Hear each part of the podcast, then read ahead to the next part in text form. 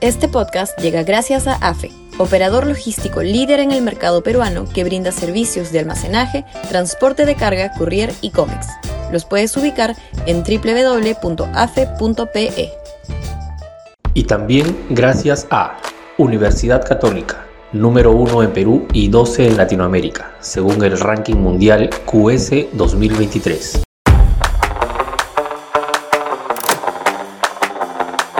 La estafa financiera de las AFPs. Sudaca, Perú. Buen periodismo. La única forma de solucionar el problema que supone la obligatoriedad de aportar a las AFPs o a la ONP por parte de los trabajadores en planilla no pasa por crear sistemas unificados complejos con porcentajes diversos de rentabilidades y aportes como se pretende en el Congreso.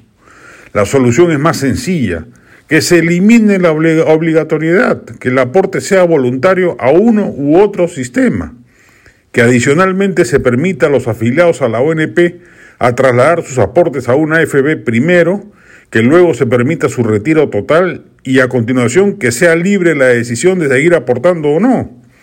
Y como aliciente a los trabajadores que el aporte que hoy realizan obligatoriamente se sume a su remuneración, a ver si de esa manera recuperan en parte el dinero perdido por haberse visto obligados a disponer su capital a favor de la ONP o de las AFP.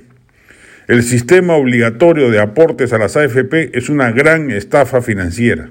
Sin competencia, se cobran tasas enormes, se reduce la rentabilidad, hay sin fin de otros mecanismos más rentables para asegurarse una pensión a futuro y al final del día todo el sistema consiste en un trasvase mercantilista de rentabilidades de la clase media a favor de cuatro o cinco grupos de poder que acumulan enormes capitales que luego colocan rentabilizando en su beneficio más que en el de los aportantes.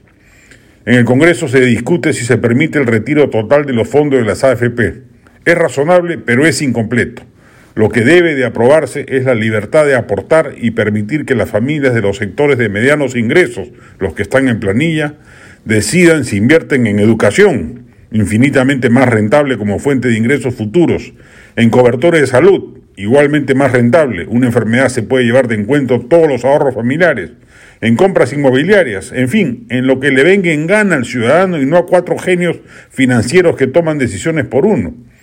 Si el Parlamento quiere legislar a favor de los sectores laborales medios, haría bien, ya que al parecer existe consenso de que el statu quo no aguanta más, en optar por una solución radical y definitiva a un sistema que nunca debió funcionar en el país y al que cada vez mayor cantidad de expertos financieros considera un sistema fallido, viciado de origen, dirigido a crear fondos de capitales y no a asegurar buenas pensiones a los afiliados.